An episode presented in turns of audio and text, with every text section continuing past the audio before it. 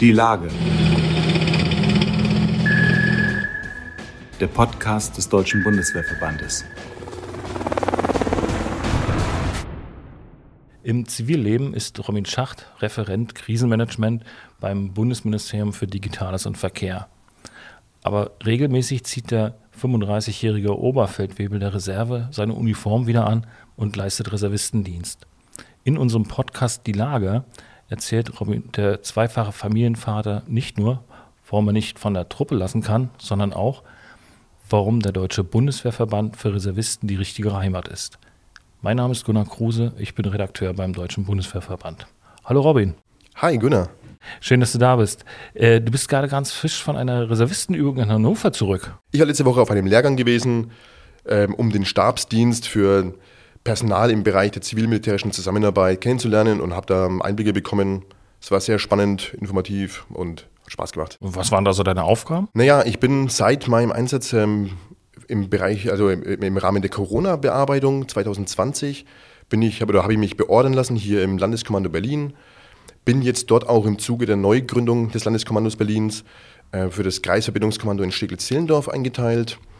Und um da die Stabsarbeit eben kennenzulernen, um da im Krisenfall auch ähm, ja, effektiv und zielführend handeln zu können, habe ich den Lehrgang da besucht. Hm.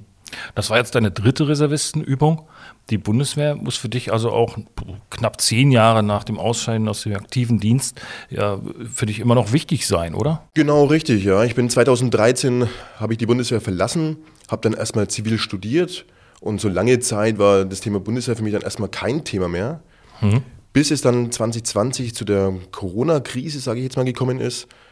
Und ja, dann hat man schon die Notwendigkeit wieder gesehen. So. Also es war eine ja, spezielle Situation damals.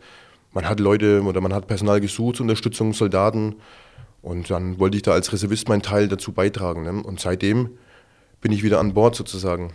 Also du hast dich da aktiv gemeldet? Genau, richtig, ja. Also ich war drei Monate dort gewesen. Es hat mir Spaß gemacht und äh, man ist vom ersten Tag an irgendwie wieder in seinem Element, sage ich mal. Und naja, ich dachte mir, wenn ich mich da beordern lassen kann und äh, ein bisschen den Kontakt halten kann, genau. Hm. Ah, du bist ja auch verheiratet, hast zwei kleine Kinder. Äh, wie bringst du eigentlich Job, Familie und Reservistendienst unter einen Hut? Ja, es ist richtig. Also ich glaube, gerade wenn man zwei kleine Kinder hat, ist so das Problem, ähm, dass man Zeit oder das Zeitfindungsproblem ist eher so was Grundsätzliches, egal um was es geht so. Aber klar, ich meine, die aktuelle Situation ist ja schon schwierig, sagen wir mit den ganzen Krisen. Wir haben Krieg in Europa, wir haben Corona hinter uns, ähm, wir sind so im Dauerkrisenmodus.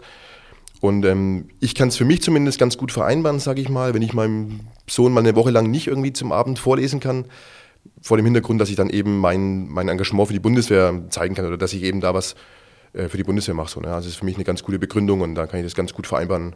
Unter der Prämisse sozusagen da mal auch mal Zeit äh, mir zu verschaffen. Ne? Und deine Frau steht da auch hinter? Ja, natürlich. Also die unterstützt mich und das ist natürlich das A und äh, das ist natürlich das Wichtigste so, ja. Ah, was sagt dein Arbeitgeber, wenn du sagst, oh, ich, es ist mal wieder Zeit für einen Reservistendienst?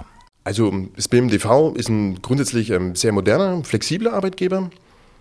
Und ich hatte da bisher noch keine Schwierigkeiten. Klar, also wenn bei uns ähm, viel ansteht, dann ist es natürlich nicht möglich, aber wenn man es im Voraus planen kann, gibt es die Möglichkeiten und ich denke mal, dass zum Beispiel der Stabsdienstlehrgang jetzt ähm, auch Vorteile fürs, fürs Zivil, für den zivilberuflichen Bereich äh, mit sich bringt. Ne? Von dem her ist es eine Win-Win-Win-Win-Situation, würde ich sagen.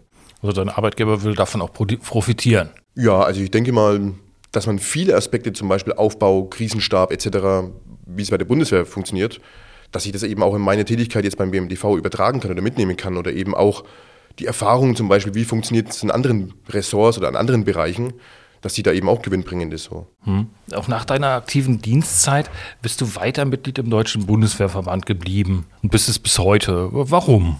Ja, stimmt. Also ich denke mal, für mich war die Bundeswehr natürlich immer schon was, also was wichtig ist dann so und das war es ja auch nach meiner aktiven Dienstzeit. Und über den DBWV war ich halt so ein bisschen Teil noch dieser Community, sage ich jetzt einfach mal. Und allein über die Verbandszeitung etc. war man so ein bisschen im Loop und wurde informiert über die neuesten Errungenschaften oder über die, über die aktuellen Themen in der Bundeswehr. Und ja, spätestens als ich jetzt wieder Reservist geworden bin, ähm, ja, profitiere ich natürlich auch durch zum Beispiel die ganze Rechtsberatung etc. Ja. Also du würdest das auch allen Reservisten raten, im Verband Mitglied zu sein, beziehungsweise zu bleiben. Klar, ich meine, insbesondere als Reservist hat man ja natürlich auch Interessen gegenüber, die, äh, gegenüber der Bundeswehr. Und wenn man einen Verband hat, der sich auch um die Interessen kümmert, dann würde ich es natürlich jedem empfehlen. Ja. Alles klar. Ja, Robin, vielen Dank, dass du hier gewesen bist und bis zum nächsten Mal vielleicht. Gunnar, ich danke dir.